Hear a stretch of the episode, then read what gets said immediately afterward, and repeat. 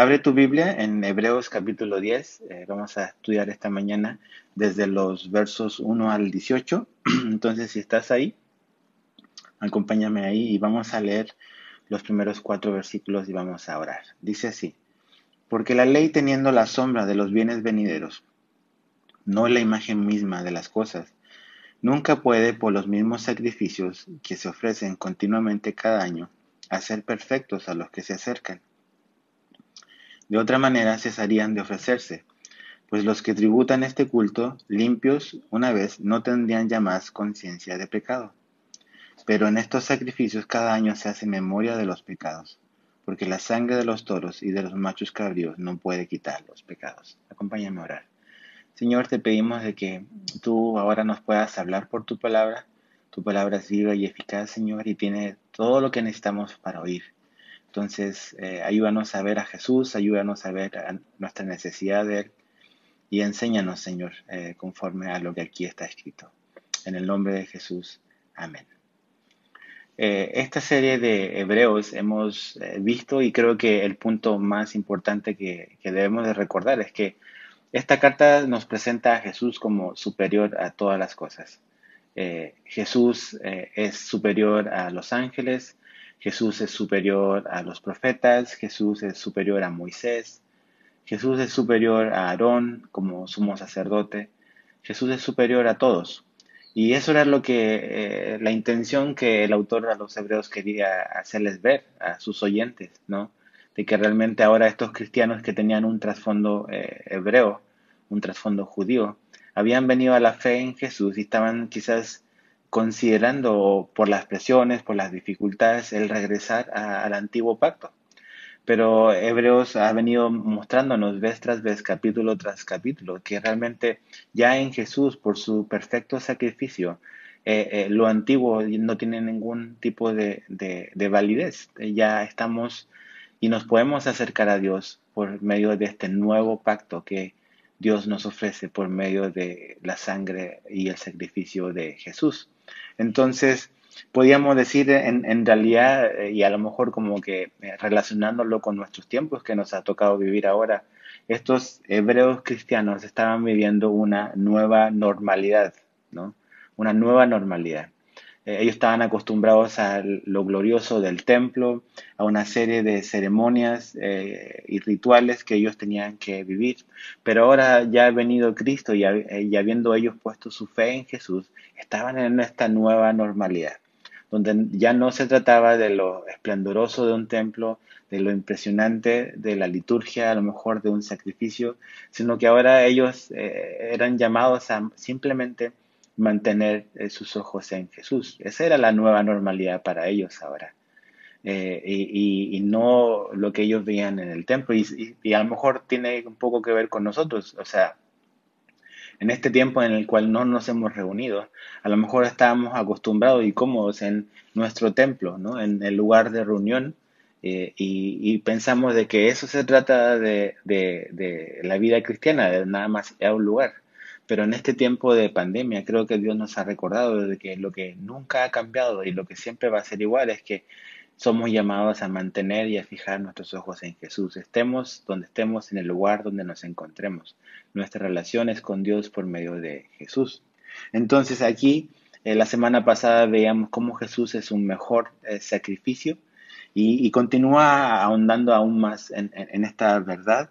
Y algo que, vemos aquí en los versos 1 al 4 es que se nos habla de, la ley, dice que la ley teniendo la sombra de los bienes venideros, no la imagen misma de las cosas, nunca puede.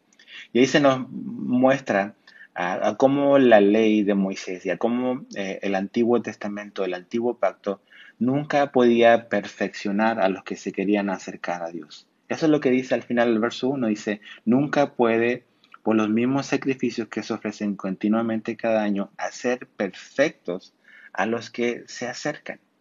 Esta es una verdad muy importante. El antiguo sistema, por muy importante que fuese y por eh, muy bueno que fuese hasta ese momento, si lo entendemos para que fue puesto, eh, no tenía la capacidad de poder perfeccionar al que iba a adorar a Dios no tenía esa capacidad de transformar internamente. A lo mejor ceremonialmente y externamente cumplía una función, cumplía un propósito, pero internamente no tenía la capacidad de hacer un cambio, un cambio profundo en el que iba a adorar a Dios. Esos sacrificios impuestos por Dios, eh, instaurados en la ley de Moisés, aunque buenos, se nos dice aquí que simplemente eran la sombra de los bienes venideros, que no es la imagen misma. Y cuando vimos eso hace un par de semanas, usamos esta ilustración de una fotografía. No sé cuántos de ustedes, a lo mejor los que están casados o los que tienen hijos, cuando están fuera de casa, eh, al menos eso es lo que hago yo. Yo pongo en, como en fondo de, pantalla de mi celular una foto de mi familia, porque eso mientras yo no estoy con ellos, eh, me ayuda a recordar y me, eh, me permite el, verles y el, y el recordar, el poder pensar en ellos.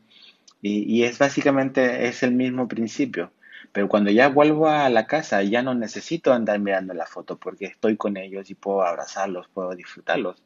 De la misma manera, eh, los, la, ley y todos los sacrificios y todas las cosas que estaban establecidas en el Antiguo Testamento eran esta sombra, eran esta como fotografía de lo que iba a venir, de lo que, eh, por muy bueno que fueran esas cosas, no era lo real. Lo real ya vino y había venido y era Jesús y su sacrificio. Y todos esos eh, rituales, todas esas cosas que el pueblo de Israel debía de hacer, que Dios había instaurado y que eran buenos hasta ese momento, venían siendo simplemente un reflejo de lo que eh, Jesús iba a hacer. Y sería muy absurdo el querer quedarme simplemente con una foto cuando puedo disfrutar de la persona verdadera.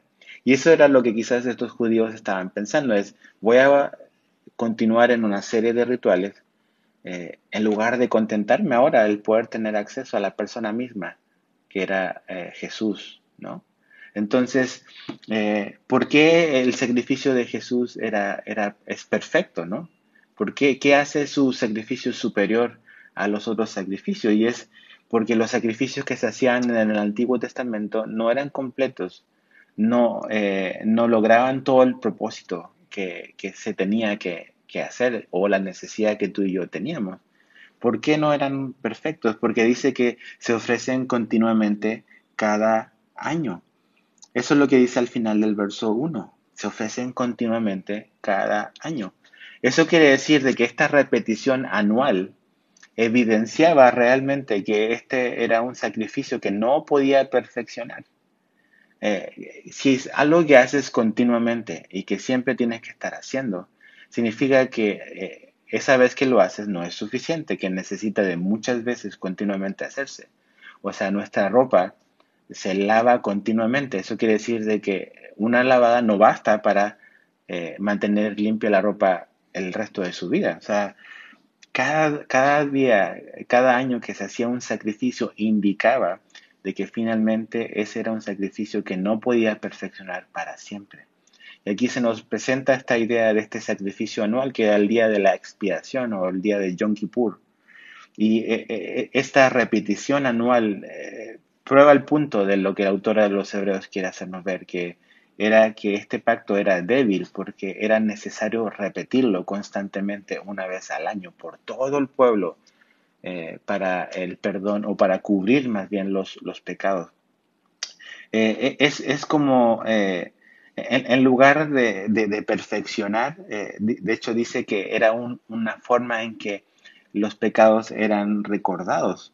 Fíjate, eh, el verso 2 dice, de otra manera cesarían de ofrecerse, o sea, si ese sacrificio fuese perfecto y lograse el objetivo de purificar y de transformar al adorador, dice, de otra manera cesarían de ofrecerse con una vez. Dice, eh, eh, pues los que tributan este culto limpios una vez no tendrían ya más necesidad o más conciencia de pecado, perdón. Pero en estos sacrificios cada año se hace memoria de los pecados.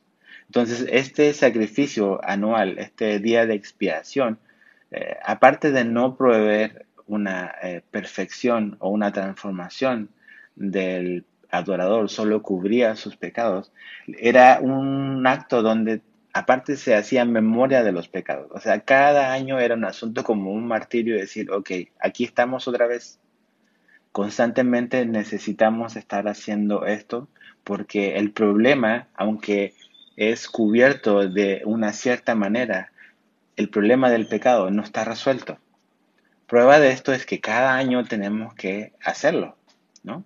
Entonces es, es eh, básicamente cuando tú y yo nos enfermamos, y otra vez tiene que ver con a lo mejor la situación que nos toca, nos toca vivir ahora, un tratamiento eh, indica que finalmente la enfermedad no está curada.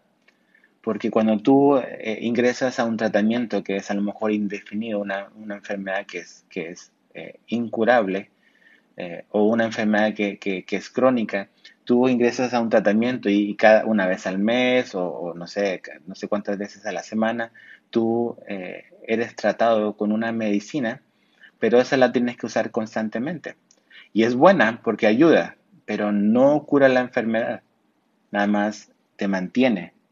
Y en cierta manera eh, eh, eso es lo que eh, ellos estaban haciendo. Este tratamiento anual del pecado indicaba de que finalmente, aunque se podía manejar, aunque se podía cubrir, realmente la enfermedad de fondo, que es el pecado, no podía ser sanada, ¿no? Entonces, ¿qué preferirías tú estando enfermo? un tratamiento continuo, e imparable siempre, o la sanidad de la enfermedad. ¿Verdad que preferiríamos el ser completamente sanados y no pasar por un tratamiento? Pues eso es básicamente lo que ocurría en el Antiguo Testamento. El problema se llamaba pecado. Y cada año los judíos debían de ofrecer este sacrificio, el sumo sacerdote en el día de expiación, el ofrecer este sacrificio para cubrir pecados. Y resolvía temporalmente, de una manera muy eh, eh, leve, eh, el problema de fondo. Entonces, eso es lo que está diciendo. Y realmente este sacrificio anual era como un recordatorio, era como una memoria de los pecados. y eso es lo que hace diferente el sacrificio de Jesús mientras el día de expiación era hacer memoria por los pecados constantemente. Recuérdate lo que dijo Jesús cuando él está tomando la cena del Señor con sus discípulos. Dice, haced esto en memoria de mí.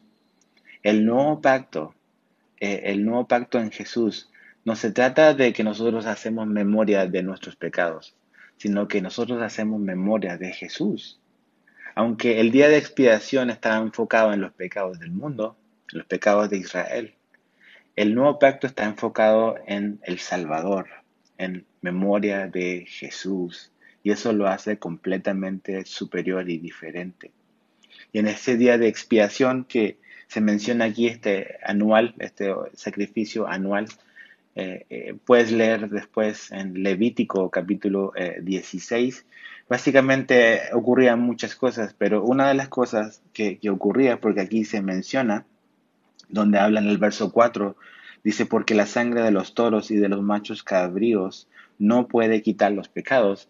Eh, esto está hablando de ese día de expiación, Levítico 16, eh, donde una de las cosas que ocurría era que el sumo sacerdote tomaba a dos machos cabríos, ¿no?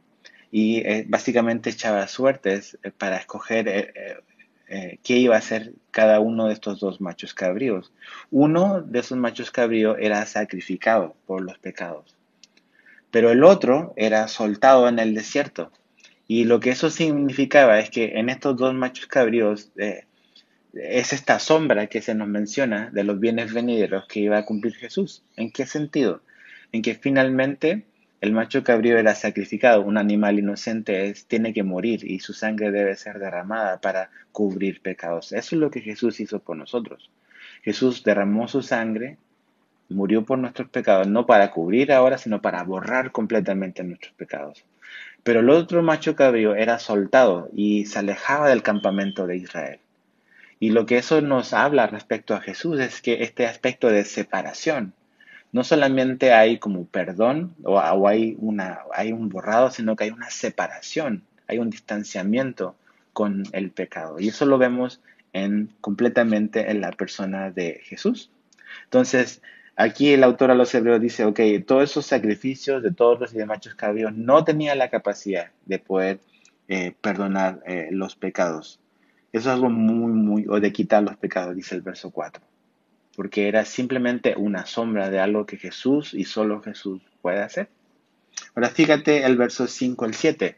Entonces, si esta serie de rituales no son capaces de quitar el pecado, ¿cuál es la solución para el hombre? ¿Hay una esperanza para nosotros, para el problema de fondo?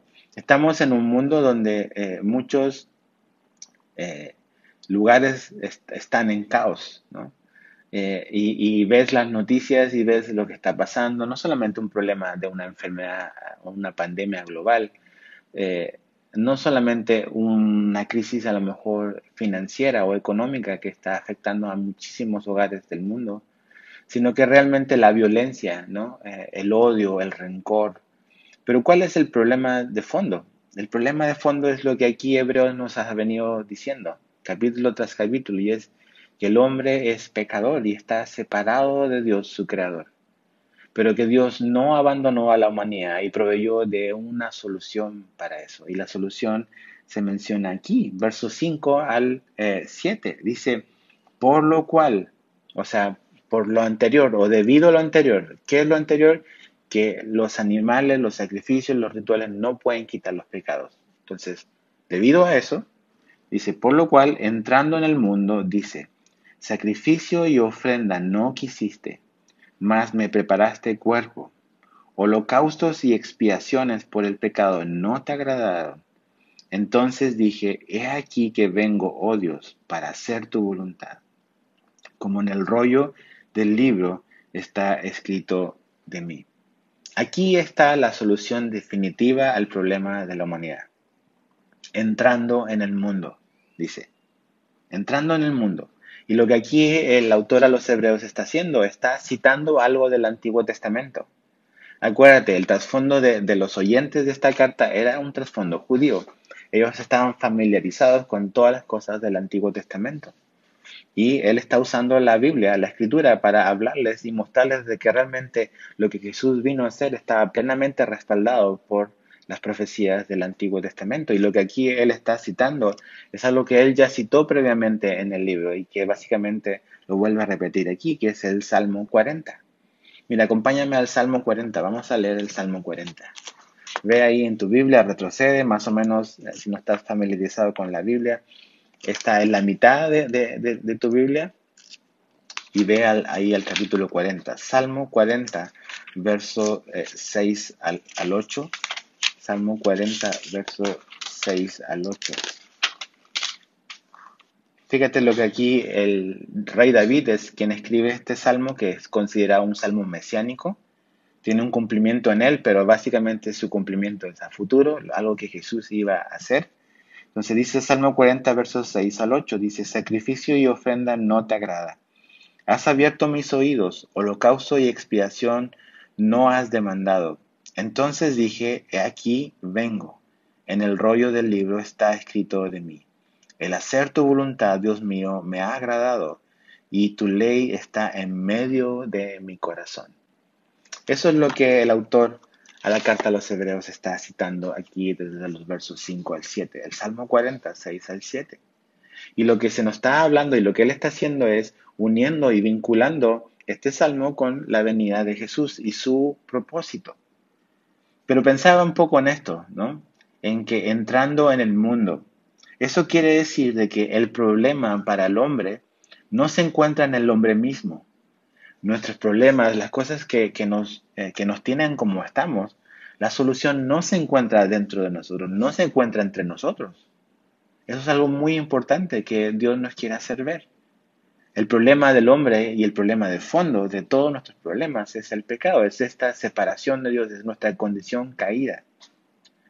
Eh, y, y la solución no está en ningún grupo, no está en ningún tratamiento, no está ninguna terapia, el tratamiento estaba fuera de este mundo porque dice que entrando en el mundo, ya que no había ninguna manera de que tú y yo fuésemos limpiados o el pecado fuese quitado, tuvo que alguien entrar en el mundo. ¿Para qué? Para poder hacer y ofrecer lo que Dios pide y manda. Y esto es algo muy importante. La solución no, no, no, no salió de nosotros, la solución vino de Dios mismo. Siendo nosotros los causantes del problema, habiéndonos revelado a, Dios en el Edén, eh, la solución no la proveímos nosotros, sino que la solución la proveyó Dios mismo. Entró en el mundo y se encarnó. Jesús se encarnó. El Hijo de Dios tomó forma humana y se revistió de piel para venir a darnos la solución a nuestro problema. Entonces, cuando aquí habla del Salmo 40, y, dice aquí, dice, por lo cual entrando en el mundo, dice, sacrificio y ofrenda no quisiste, más me preparaste cuerpo. Lo que aquí básicamente está haciendo y es como que pudiésemos decir son las palabras de Jesús, eh, que él, está diciendo lo que realmente el Padre quería. Es como si Jesús estuviese hablando y, y, hablando de lo que Él va a hacer para realmente cumplir lo que el Padre quiere, ¿no? Lo que el Padre siempre ha querido. ¿Y qué es lo que el Padre siempre ha querido? Dice, sacrificio y ofrenda no quisiste. Después el verso 6 dice, holocausto y expiaciones por el pecado no te agradaron. Y no es que eso eh, completamente no es que no le agraden a Dios, pero el problema es que no se trata simplemente de una ceremonia y de un ritual eh, externo, sino que realmente Dios se deleita en la obediencia del que va a sacrificar, en la obediencia del adorador. No, era simplemente un acto eh, público, un acto externo, sino que Dios esperaba eh, algo, una obediencia interna, ¿no? Dios está más interesado, más que en un sacrificio, Dios está interesado en la obediencia, ¿no? Pero nosotros no hemos obedecido y mucha gente que a lo mejor hacía estos rituales no, no vivía una vida obediente, todos realmente, no, no habían vivido una vida perfectamente obediente. Es por eso que fue necesario que Jesús tuviese que venir, porque su anhelo era hacer la voluntad y agradar a Dios. Su anhelo era eso. Dice, Jesús dijo en Juan 6:38, dijo, porque he descendido del cielo no para hacer mi voluntad, sino la voluntad del que me envió. Aquí está eh, Jesús en Juan hablando lo mismo que Hebreos está citando del Salmo 40. Dice, He aquí el verso 7, yo eh, que vengo, oh Dios, para hacer tu voluntad. El anhelo de Jesús era hacer la voluntad del Padre. Y aunque el propósito del Padre implicaba sufrimiento y muerte para Jesús, porque ese era su plan, eso iba a costar que la humanidad fuese salvada. La muerte de Jesús. ¿Por qué? Porque aparte de que Jesús es un Dios amoroso eh, Dios es un Dios amoroso, Dios es un Dios justo, que no deja y no dejará el pecado sin tratar. Por lo tanto, había un problema. ¿Cómo Dios puede mostrarse justo y al mismo tiempo amoroso? Pues el problema se resuelve en la cruz. Jesús muere por amor eh, del Padre al mundo y al mismo tiempo Jesús en su sacrificio recibe eh, las consecuencias y el pago de nuestro pecado, que es muerte. Y Dios reconcilia en la persona de Jesús y resuelve ese conflicto. Por un lado, su amor se nos es dado, pero también su justicia eh, es satisfecha en el sacrificio de Jesús. Pero a pesar de que el plan y el propósito del Padre implicaba la muerte para Jesús, su Hijo, Jesús estuvo dispuesto y fue su deseo y su voluntad él también el hacerlo. Porque podemos tener esta idea errónea de decir, bueno, el Padre eh, mandó a Jesús a morir, pero realmente ese no era el anhelo de Jesús. Y no, aquí se nos menciona que realmente el anhelo y el deseo profundo de Jesús era también dar su vida por nosotros. Eso es lo que aquí se nos dice. Dice, he aquí yo vengo, oh Dios, para hacer tu voluntad. Eh, el anhelo profundo de Jesús era, era eso, era su deseo, ¿no? Era su voluntad también ahí plasmada en esa cruz, por ti y por mí. Entonces, eh, dice, por lo cual decía el verso 5, o sea, este problema de que los pecados no pueden ser quitados iba a requerir de que Dios se hiciera hombre en la persona de Jesús, Él vino y todos esos sacrificios que se nos dice en el verso 1 que eran una sombra de los bienes venideros, todas esas cosas que el Antiguo Testamento pedía para que el adorador pudiera acercarse a Dios, porque de eso se trata. ¿Cómo nos podemos acercar a Dios? ¿Puedo yo acercarme a Dios a través de mis planes, de lo que yo pienso, de lo que yo me imagino? Pues el único y verdadero Dios eh, ha establecido un camino y una forma. Entonces, todos esos sacrificios y esos rituales del Antiguo Testamento que él había establecido para acercarnos a él de una manera muy limitada, Jesús en la cruz iba a cumplir e iba a realmente a, poder eh, llenar y, eh, y, todos esos sacrificios hablaban de lo que Jesús iba a hacer en, en la cruz. Podríamos decir que en el sacrificio de Jesús todos los rituales, todos los sacrificios del Antiguo Testamento están contenidos en Jesús. Él hizo y cumplió todo eso. Y porque Él cumplió eso y ese mejor sacrificio en Jesús, ahora sí el adorador, puede ser perfeccionado, puede ser hecho perfecto. Porque fíjate lo que dice el verso 8 eh, al 10.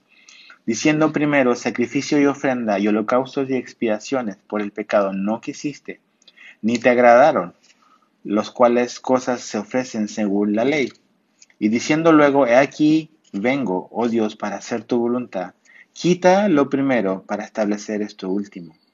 Es como está repitiendo lo, mismo que acaba de leer, está ahora explicando y aplicando eso del Salmo 40 a Jesús. Dice al final del verso 9, dice, quita lo primero para establecer esto último. En esa voluntad somos santificados mediante la ofrenda del cuerpo de Jesucristo hecha una vez para siempre. Entonces, ¿qué hace la venida de Jesús? ¿Qué logra que Jesús haya venido y haya eh, vivido y haya muerto y haya resucitado? ¿Qué implica eso? Lo que Dios está haciendo a través de la venida de Jesús es que dice que el verso 9 quita lo primero y establece lo último todos los sacrificios del Antiguo Testamento, todo el Antiguo Pacto es en cierta manera removido. Ya no tiene eh, la validez para ser un medio por el cual tú y yo nos acercamos a Dios. Y esto era lo que estos hebreos estaban pensando, es, mm, no sé, como que Jesús, eh, no sé, no alcanza o no es suficiente, eh, voy a volver al antiguo pacto, voy a seguir cumpliendo esas cosas porque realmente eh, a lo mejor Jesús no, no, alcanza, pero realmente aquí Hebreo nos está diciendo, y lo ha dicho veces veces, que ese antiguo pacto fue removido, ya no tiene una validez, ya no es la forma en la cual el, el, israelita o el judío eh, y, el mundo se puede acercar a Dios. Ahora esta manera de acercarse a Dios es por medio de Jesús. Y este nuevo pacto está establecido en lo que Jesús hizo en la cruz. Todo lo anterior, todos esos sacrificios ya no son necesarios, ese es el antiguo pacto. Pero ahora está basado en un nuevo pacto, en un nuevo sacrificio, en un sacrificio perfecto y completo en la persona de Jesús. Y a diferencia del primero, como vimos en el verso 1, que no puede, eh, como dice ahí, eh, no puede hacer perfectos a los que se acercan, este sacrificio de Jesús sí puede santificar al adorador, ¿no? Y vemos un contraste, estos contrastes que la carta a los hebreos nos han mostrado. Aquí vemos uno muy claro. Todo ese sacrificio, toda esa liturgia, eh, no podía ser perfecto al que se acercaba a Dios, ¿no? Pero el sacrificio de Jesús santifica, dice, santifica al que cree en Él, ¿no? Entonces somos perfeccionados somos santificados, hemos sido santificados. Y esta idea de ser santificado es ser apartado para Dios, ¿no? Ser puesto aparte para Él, le pertenecemos a Él. Hemos sido limpiados, hemos sido perfeccionados. No que ya nunca más vamos a pecar, sino que nuestra posición ante Dios es una posición, Dios nos ve como perfectos. ¿Por qué nos ve como perfectos? Porque ve la justicia de su Hijo Jesús en nosotros, ¿no? Eso es algo asombroso. O sea, eh, Jesús hace de que Dios te vea como si fueses realmente Él, ¿no? O sea, como si fuésemos Jesús. Su justicia se nos ha atribuido. Y es por eso que somos aceptados y nos podemos acercar confiadamente como vamos a leer el próximo domingo. O sea, eh, ¿Quién te ve así? ¿Quién puede hacer eso por ti? Solo Jesús te capacita y te da lo que necesitas para acercarnos a Él. Entonces aquí nos, nos, nos da Hebreos la razón o otra razón por la cual el sacrificio de Jesús es superior y es perfecto, y es que quita el problema que está en la mesa, ¿no? Quita el elefante de la sala. O sea, ese gran, gran problema que a lo mejor no queríamos mencionar, el sacrificio de Jesús lo quita, lo resuelve. ¿Para qué? Para que ya resuelto ese problema, tú y yo podamos acercarnos a Dios. Jesús se encargó del problema del pecado en la cruz para que tú y yo ahora nos podamos concentrar en nuestra relación con Dios. Para que ya no estemos preocupados del asunto del pecado. Y ok, Jesús pagó por eso, lo resolvió de una vez y para siempre. Entonces ahora tú y yo podemos enfocarnos no en ir año tras año para resolver los pecados, esos ya fueron resueltos, sino que cada día tras día poder simplemente ir a Dios y enfocarnos en tener una relación y una comunión con Él. ¿Qué descanso es eso? Que ya no tenemos que preocuparnos de cómo le voy a hacer, ¿no? Imagínate los adoradores del Antiguo Testamento que tenían que esperar hasta el otro año, ¿no? Un año con eso. Eh, entonces, pues ya ni modo, pues será el próximo año que, resuelva esto, ¿no? Para cubrirlo. Pero ahora en Jesús ya no es así. Ahora tú y yo no nos tenemos que preocupar por cómo resolver el pecado. Jesús lo resolvió, ahora nada más nos ocupamos eh, de tener una relación y una comunión con Dios por medio de Jesús. Ahora fíjate el verso 11 al 14. Y ciertamente todo sacerdote está día tras día ministrando y ofreciendo muchas veces los mismos sacrificios, que nunca pueden quitar los pecados. Pero Cristo, habiendo ofrecido una vez y para siempre un solo sacrificio por los pecados, se ha sentado a la diestra de Dios.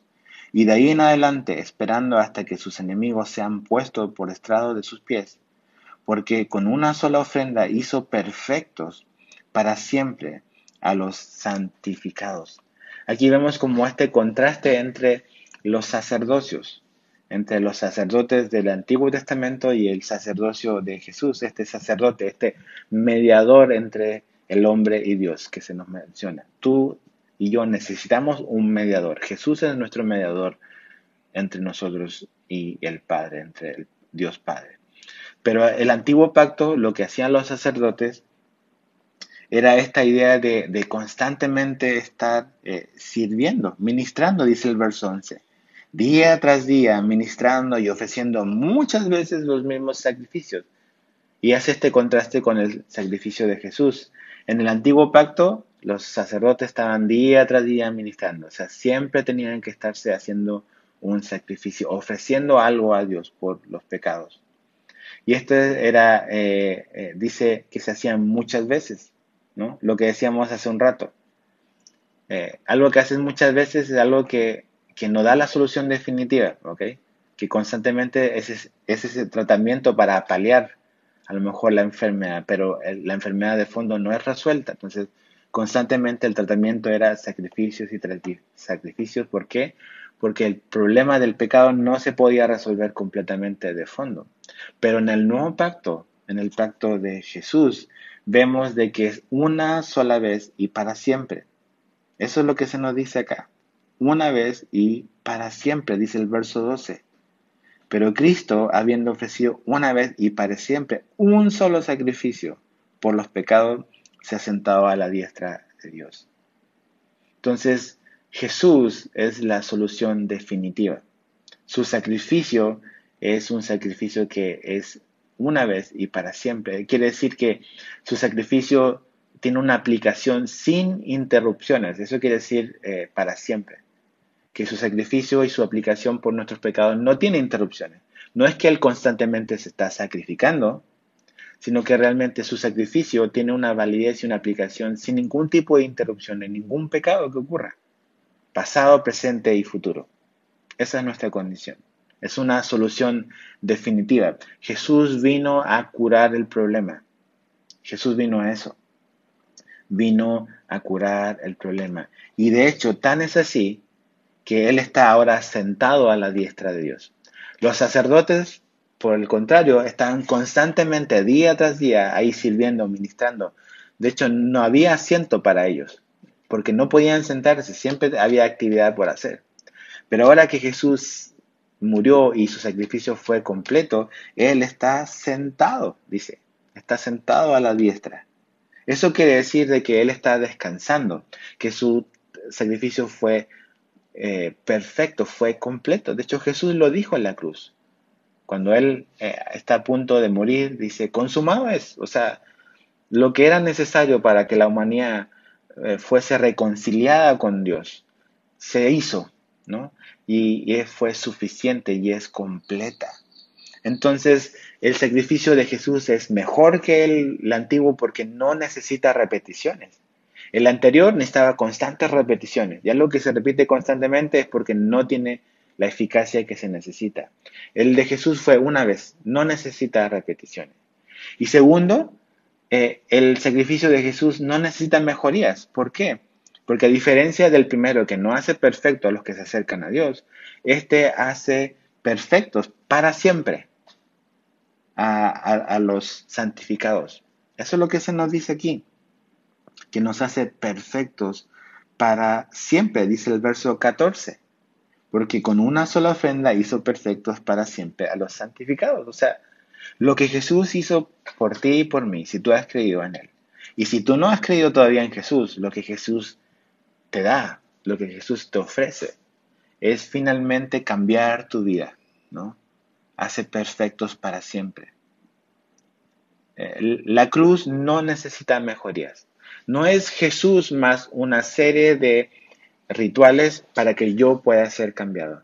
No es Jesús más eh, una serie de tradiciones para que yo pueda ser aceptado.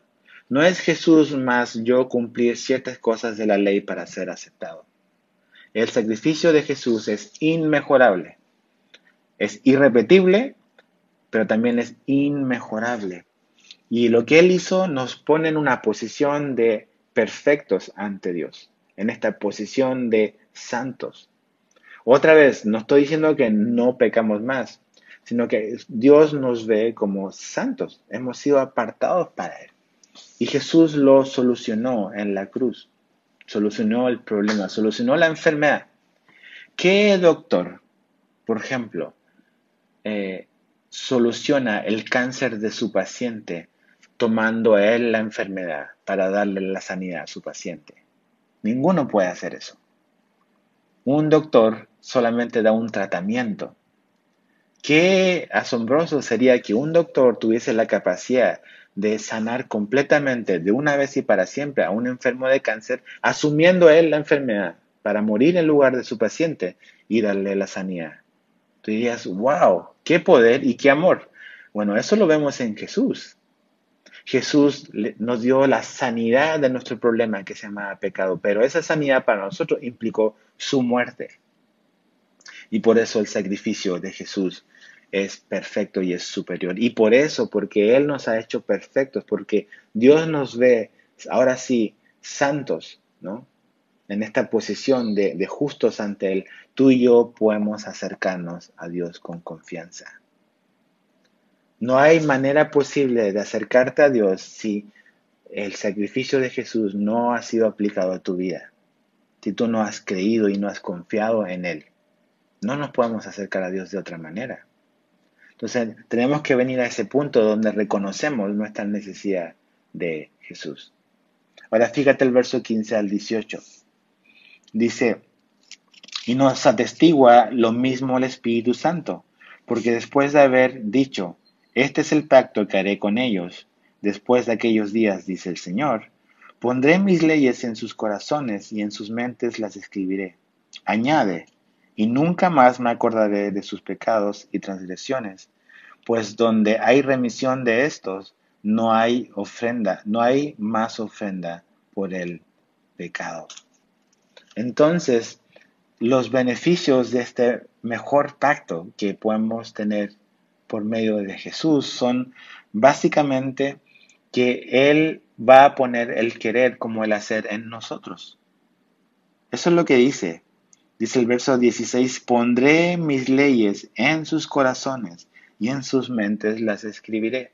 Aquí nuevamente está citando una escritura que él citó anteriormente, que es Jeremías capítulo 33, verso, eh, perdón, Jeremías 31, 33.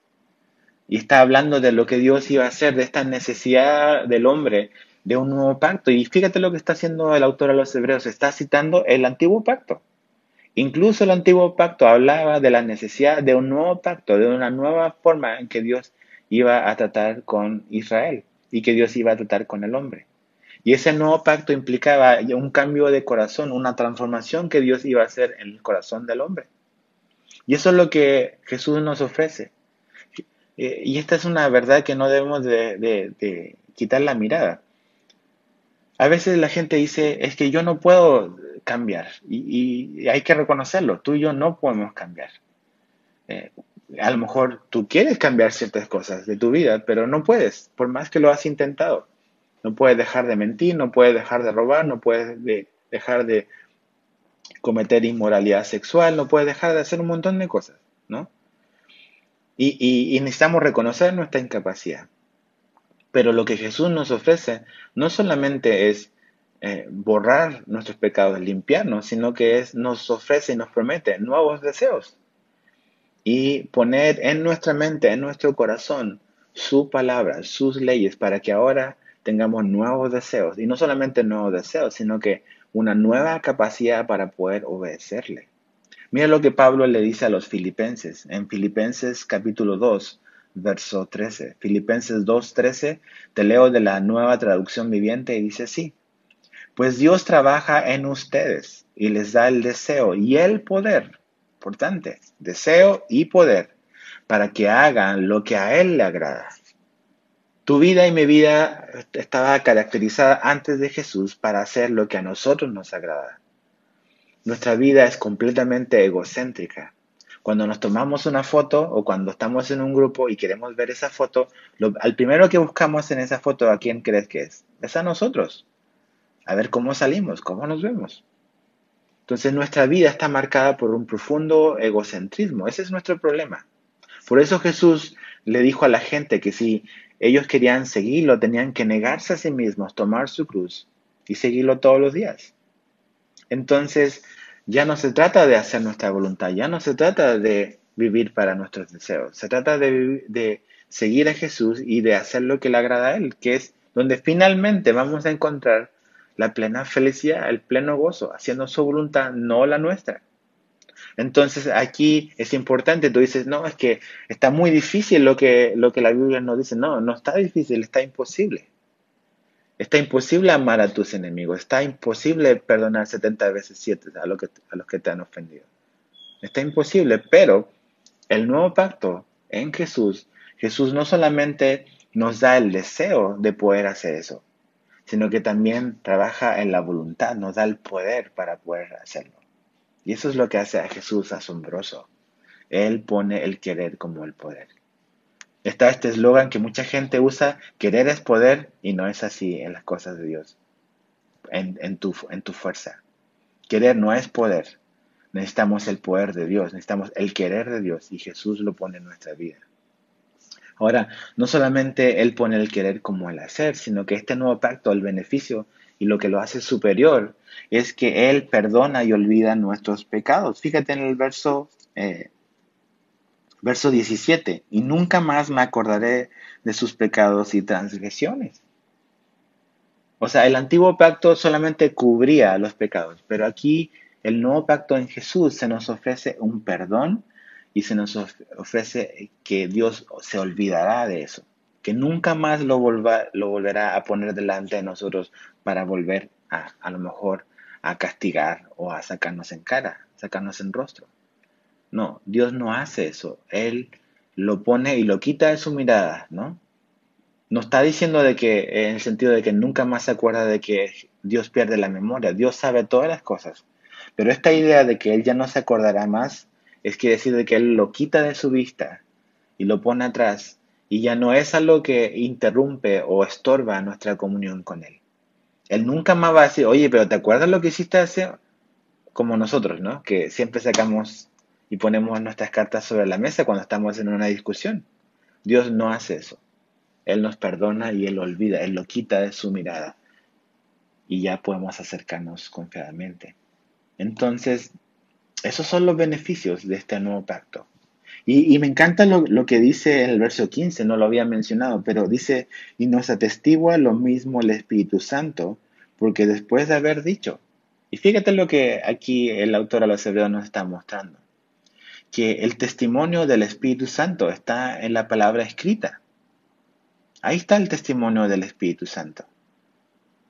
Eh, no está en la ocurrencia de alguien, no está en un sentimiento de alguien, no está en alguien, algo que alguien se imaginó, sino que el testimonio de que eh, Dios pone en nosotros el querer como el hacer, el testimonio de que Dios nos promete perdonar y olvidar, está en la escritura. Y es ahí donde debemos de siempre de mirar. El Espíritu Santo siempre va a usar la palabra de Dios para hablarnos y para revelarnos quién es Dios. Es la palabra eh, profética más segura, dice Pedro en su carta. Entonces, el testimonio que usa el Espíritu Santo para hablarnos de estas verdades se encuentra en las promesas que están escritas en la Biblia.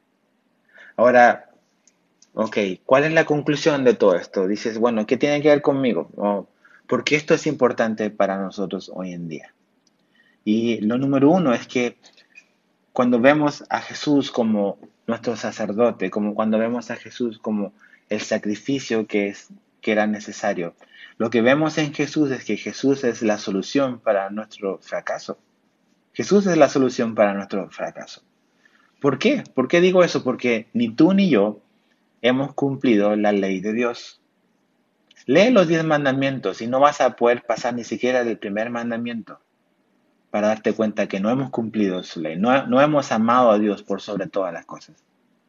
Entonces ya ahí tenemos problemas. Entonces tú y yo hemos fracasado en guardar la ley de Dios. Eh, y, y, y, tú lo sabes. Porque Dios, como vimos hace un par de semanas, Dios puso la conciencia en nuestra vida. Entonces nuestra conciencia nos acusa y tú y yo sabemos que lo que estamos haciendo está mal. Tú puedes pretender de que está bien y tú puedes a lo mejor seguir la corriente de lo que ves en este mundo, pero Dios puso eh, este, eh, eh, esta vocecita, si quiere llamarla de alguna manera, llamada conciencia, que nos condena y nos muestra y nos dice que lo que estamos haciendo está mal. Porque Dios nos creó así. Fuimos creados con esa capacidad y esa conciencia que nos acusa. Entonces, mi conciencia me acusa de que yo no he vivido de acuerdo a lo que Dios pide. Entonces, somos pecadores.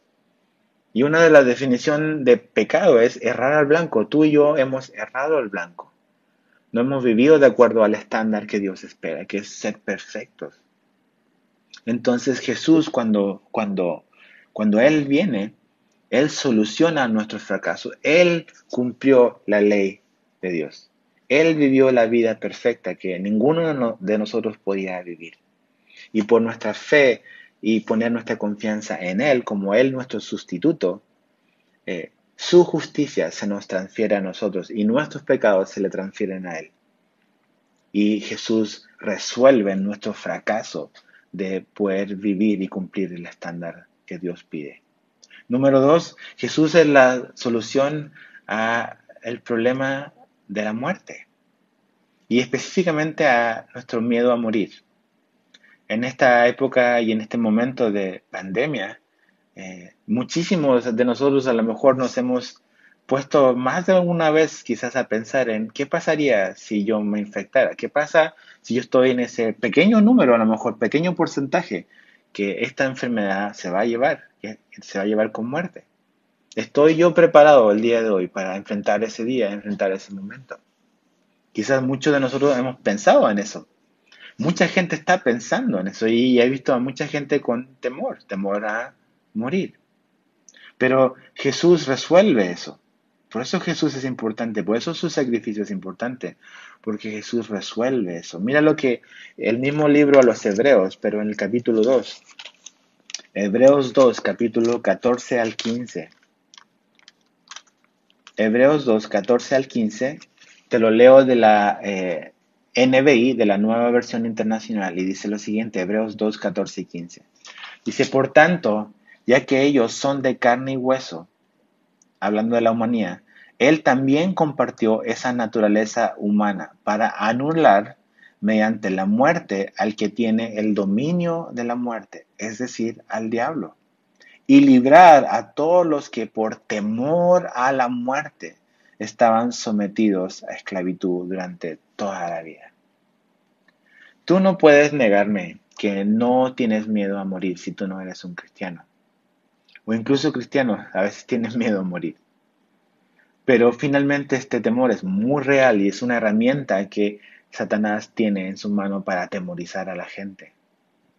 Y nos acusa porque somos culpables y aparte el temor a la muerte.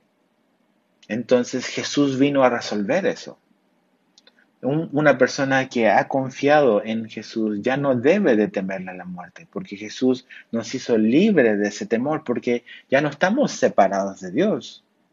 Si hemos puesto nuestra fe en Jesús y nos hemos arrepentido de nuestros pecados. Entonces Jesús nos libra de eso. Este sacrificio de Jesús tiene que ver contigo en, una cosa muy práctica ahora en esta pandemia el día que nos toque partir, porque uno de cada una persona va a morir. O sea, todos vamos a morir. Pero una vez que nos llegue ese día, sea ahora, sea más adelante, cuando llegue, tú y yo no debemos ya por qué enfrentar ese momento con temor, porque hemos sido aceptados por Dios. Y la muerte significará para nosotros simplemente una transición a algo mejor algo superior. Pero el que no ha puesto su fe en Jesús a una condenación eterna. Y tercero, Jesús es la solución para nuestro fin y que tiene que ver y que va vinculado con lo que acabamos de decir. ¿Qué va a pasar ese día que morimos? Mira lo que dice Hebreos capítulo 9, el capítulo anterior, Hebreos 9, verso 27.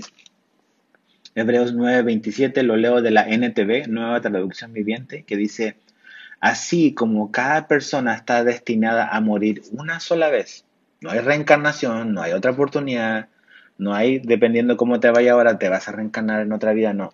Hay una sola vida. Una, y él dice que cada persona está destinada a morir una sola vez. Dice, y después vendrá el juicio. Esta es tu única vida que vas a tener. Y el día que tú te mueras, tú te vas a parar delante de Dios y vas a rendir cuentas por tu vida. Entonces está la posibilidad de que tú rindas cuentas por tu vida o que Dios responda por ti por medio de Jesús. ¿no? Jesús es tu abogado o será tu juez. Lo que tú decidas a este lado de la eternidad determinará qué rol va a cumplir Jesús. O un juez o tu abogado ante el Padre. Porque juicio viene. Después de morir, nos pararemos ante Dios y nuestra vida será puesta en balanza. Entonces, ¿cuál es nuestra esperanza? ¿Por qué este sacrificio de Jesús perfecto y superior es bueno para nosotros y se conecta con nosotros? Porque mira lo que dice el mismo capítulo 9, pero el verso 12. Hebreos 9, 9, 12. Lo leo con la, la NTV otra vez, dice, con su propia sangre, no con la sangre de cabras ni de becerros entró en el lugar santísimo una sola vez y para siempre. La misma idea de ahora, una vez y para siempre. Y aseguró nuestra redención eterna. Dice que aseguró nuestra redención, nuestro rescate, nuestra salvación, porque Él entró. Entonces, ¿por qué Jesús como sacerdote y sumo sacerdote es importante para ti? ¿Por qué el que su sacrificio es superior y es mejor y es suficiente. Es importante para ti porque Él nos da una salvación eterna. Cuando llegue el final de nuestros días en esta tierra, podemos tener la certeza de que Él aseguró para ti y para mí una redención eterna. Entonces, si tú eres un creyente en Jesús, esta es nuestra esperanza. Pero si tú no lo eres, si eres un simpatizante, necesitas reconciliarte con Dios a través de Jesús. Necesitas reconocer tu condición, que no has vivido de acuerdo al estándar de Dios y que no hay nada que tú y yo puedas hacer en, de obras para arreglar eso, que necesitas esta ayuda que venía de fuera de este mundo, que no estaba en nosotros, no está en algo que tú y yo podemos hacer, sino que estaba en algo que Dios mismo iba a hacer en la persona de Jesús. Si tú decides confiar en eso, y si tú tomas la decisión de arrepentirte de tus pecados, verlos por lo que es, está mal. No importa lo que esta cultura, tus amigos o los estilos de vida que este mundo te quiere vender digan que está correcto. Tu conciencia te acusa. Pero también el Espíritu Santo te está atrayendo a Jesús para que tú le reconozcas como el Salvador que Él quiere ser para ti. Entonces, si tú pones tu fe y tu confianza en Él como tu sustituto, y tú te arrepientes de tus pecados, esta salvación y esta redención eterna y esta posibilidad de acercarte a Dios también puede ser para ti. Acompáñame a orar.